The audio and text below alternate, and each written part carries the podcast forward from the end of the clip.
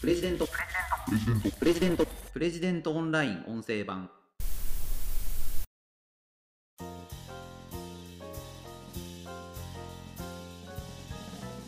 飲食店の口コミサイト皆さんはどのように使ってらっしゃるでしょうか？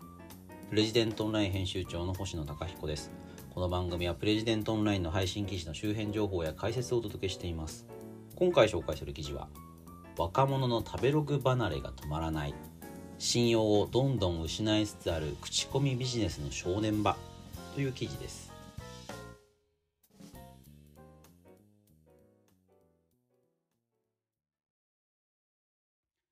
えっと、こちらの記事は IT ジャーナリストで成蹊大学客員教授を務められている高橋明子さんの寄稿になります。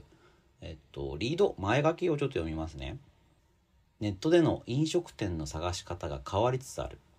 成蹊大学客員教授の高橋明子さんは、食べログなどのグルメサイトは利用者が多い一方、点数やランキングを疑う声も多い。特に若者は Google マップや Instagram を使った検索に移りつつあるというと。あの、Google マップっていいじゃないかっていう人が増えてるっていう話なんですよね。シンプルに言うと。で、もしくは、インスタで飲食店を探すという若者も多いんだ。あの、正直申し上げますと、私40歳なんですけど、もう食べログ直撃世代でして、もうとにかく食べログでお店を探す。食べログ4点台のお店にいくつ行ったか、みたいなのを、まあ、僕も含めてですね、周りの人間でそういうのを一生懸命やってる人っている、いたんですよね。で、ただコロナ禍に入って、やっぱこう飲食店の食べ歩きっていうのを対外的に発信するっていうのは、なんかはばかられる傾向があるなというふうに僕自身感じてまして、なんか周りでそういう声を、あの、表立って聞くことって減りましたね。皆さんどうですかね？で、コロナに入る前ぐらいから、こう食べログ、まあ、例えば食べログ文学なんていう言葉聞かれたことがいるかもしれないですけど、あの、飲食店で食べてみてこんなことがあったっていう、まあ、レビューをですね、あの、口コミサイトに書いていくんですが、その口コミサイトでの書き方に、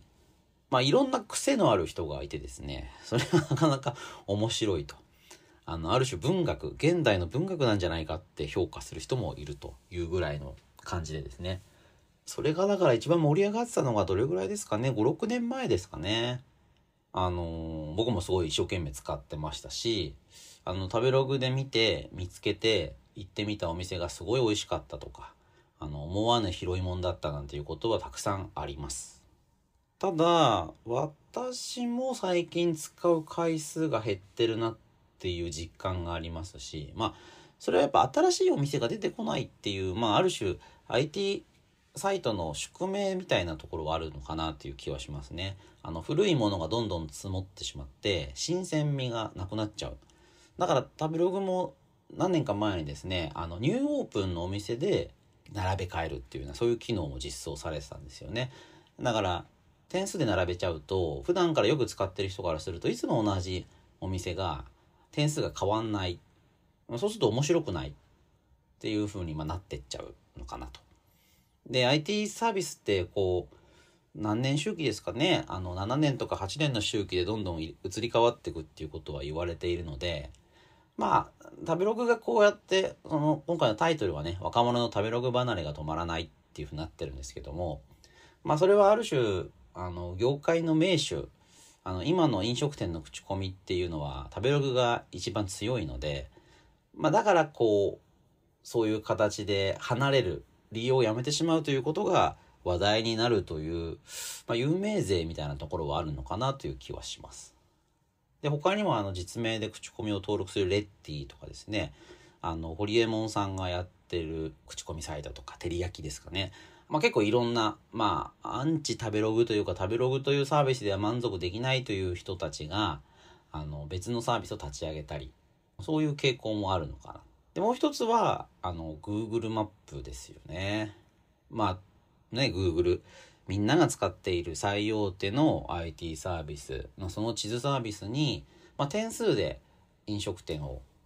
まあ、飲食店に限らないですね様々なロケーション場所を点数で評価するという機能が備わってますで口コミもつけられるのでそれを見てですねあの周りにいいお店があるかどうかっていうのを、まあ、Google マップにランチなんて入れてお昼ご飯のお店を探すっていうような動きが、まあ、だんだん増えてきているのかなという気がしますねでこの記事の中でもあの集客はもう Google マップで十分なのでこのコロナ禍で経営が厳しい中でグルメサイトに対して固定費を払うのは辛いというような声が紹介されています。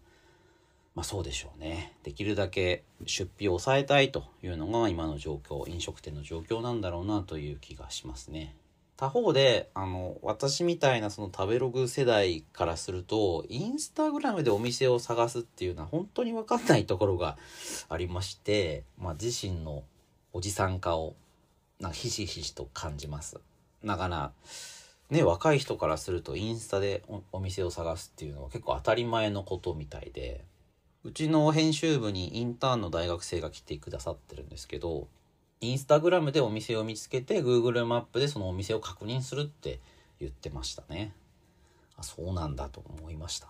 まあ要はあの綺麗な写真美味しそうな写真が撮れるお店であればまあ外れはないだろうし誰かがこれいいよと写真を上げたものであればそこの場所では少なくともその写真を撮るようなことはできるわけですからその種の体験というのは保証されてるということなんだと思うんですよね。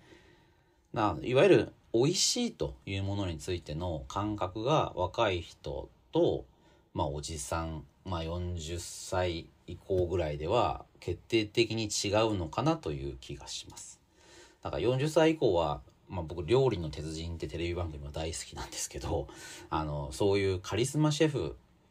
そういう人たちの、まあ、探求した料理というものがある種絶対一番いいというような感覚があって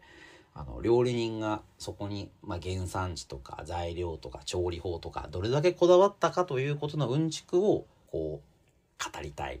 うんちくを食べてるみたいなそういうところありますよね。他方で多分インスタグラムでお店を探すっていう若い世代の方たちは見た目というかビジュアルでご飯を食べてるそこに美味しさを感じるっていうことなんだと思うんですよね。インスタグラムを撮ったと撮れたということもすごく重要ですけどもそれが撮れるようなものを食べたそういう場所に行ったという体験がとても楽しいそれが美味しいっていうことになるのでうんねだから本当にこうだいぶ変わったというかあのストーリーの捉え方がねあの世代によってかなり違うなという気がします。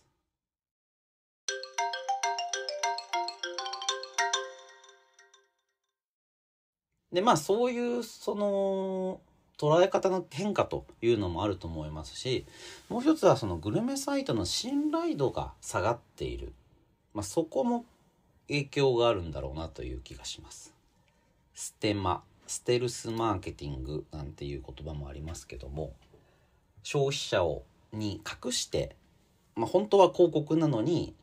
あのこれはいいよっていうようなものを口コミとか記事とかに混ぜていく隠していく隠して宣伝をする、まあ、それがいわゆるステルスマーケティングと言われるものですけれども、まあ、グルメサイトもそういうものをに影響を受けてるんじゃないかというようなことを思ってる人が多いということなんですよね。あの記事の中ではあのテーブルチェックのグルメサイトに関するユーザー飲食店意識調査っていう2020年の調査の結果を紹介してましてこの中だと全体の4分の1まあ合わせると26%の人がグルメサイトの点数ランキング表示を信頼していないという答えだったそうなんですよね。かなりね衝撃的ですよね。でこの調査でも最も利用頻度の高いグルメサイトは食べログというふうに答える人が48%で、まあ、やっぱ食べログが一番有名で使われてるということは事実なんですけども信頼していないという人も25%程度いると。でその人たちはやっぱ当然食べログ使使わなくなりますよね。ここは点数怪しいと思っているからです。うん。で高橋さんはこの記事の中で食べログ側があのアルゴリズムやランキングをですね恣意的に操作してるっていうことはないだろうというふうに書かれてます。私もそう思いますね。あのそんなことをするリスクが大きすぎてもし本当にそうなんだとすればもうサイト自体が本当にぶっ潰れてしまうからですね。そんなことはしないと思いますでただビジネスモデルとして飲食店から広告料を取るっていうのがまあ肝なわけですねでそうするとまあ、中立公正であるべき点数表示アルゴリズム口コミサイトっていうものがそのお店からお金を取ってるっていうのはまあやっぱちょっとうまくないだろうなという気がします。あの食べログ使われた方だったら分かると思いますけど標準っていうのとランキングっていうのでタブが分かれてるんですけど標準っていうのはその広告料を払ったサイトが上に来る仕組みになっているんですよね。でこの標準っていうのを使うユーザーにとって使う動機っていうのがかなり乏しいんじゃないかなという気がします。みんなランキングを見に来るのに最初に標準っていうものを見させられるんですよね。そうするとなんでこんなことしてるんだとかこれって点数自体も怪しいんじゃないのというふうに思われてしまうというのはまあしょうがないんじゃないかなという気がしますよね。だからサービスのビジネスモデル自体が結構難しい。うん。あの、高橋さんこう書かれてます。食べログでは、店舗側が拒否していても店舗情報は掲載されるようになっている。不快な口コミを書き込まれても基本的には削除してもらえない。無理やり掲載され、勝手に評価ランキングされ、しかも有料サービスに加入しないと評価が下げられるという噂まであることで、飲食店側も不信を抱いても仕方ないだろうと。まあそうだと思うんですよね。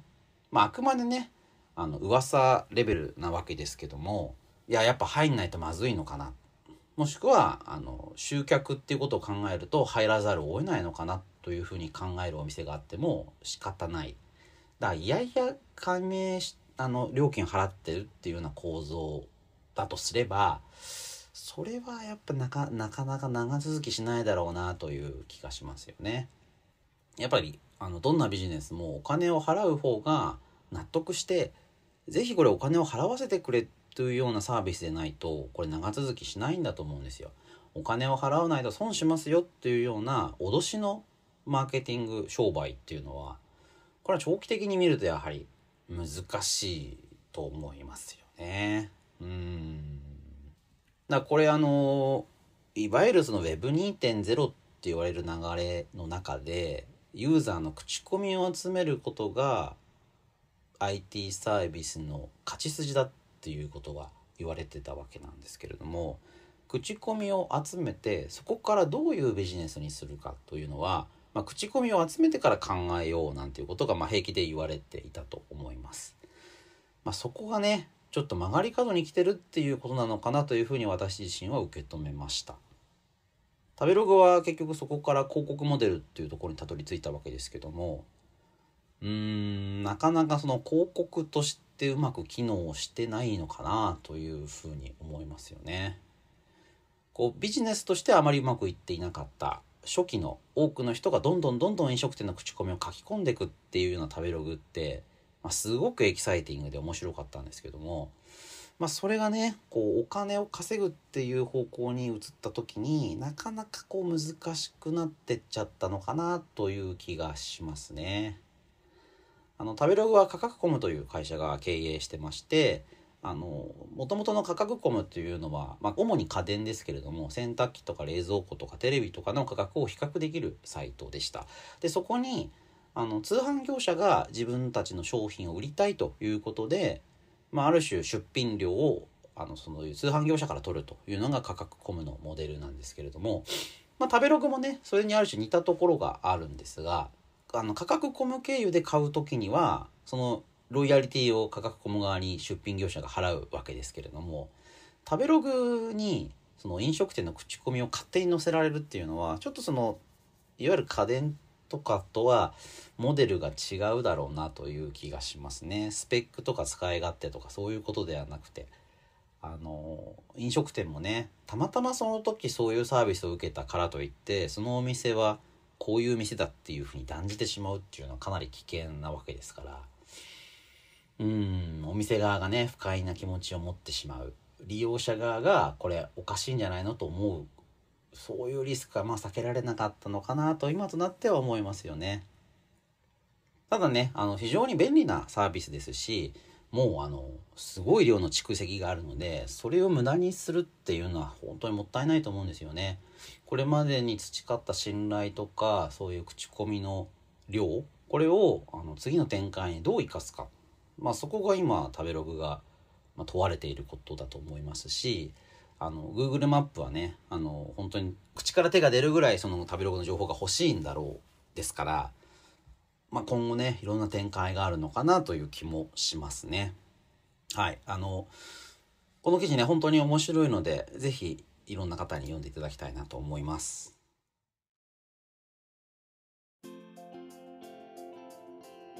今回紹介した記事は若者の食べログ離れが止まらない信用をどんどん失いつつある口コミビジネスの正念場という記事でした。それではまた次回お会いしましょう。プレジデントオンライン編集長の星野貴彦でした。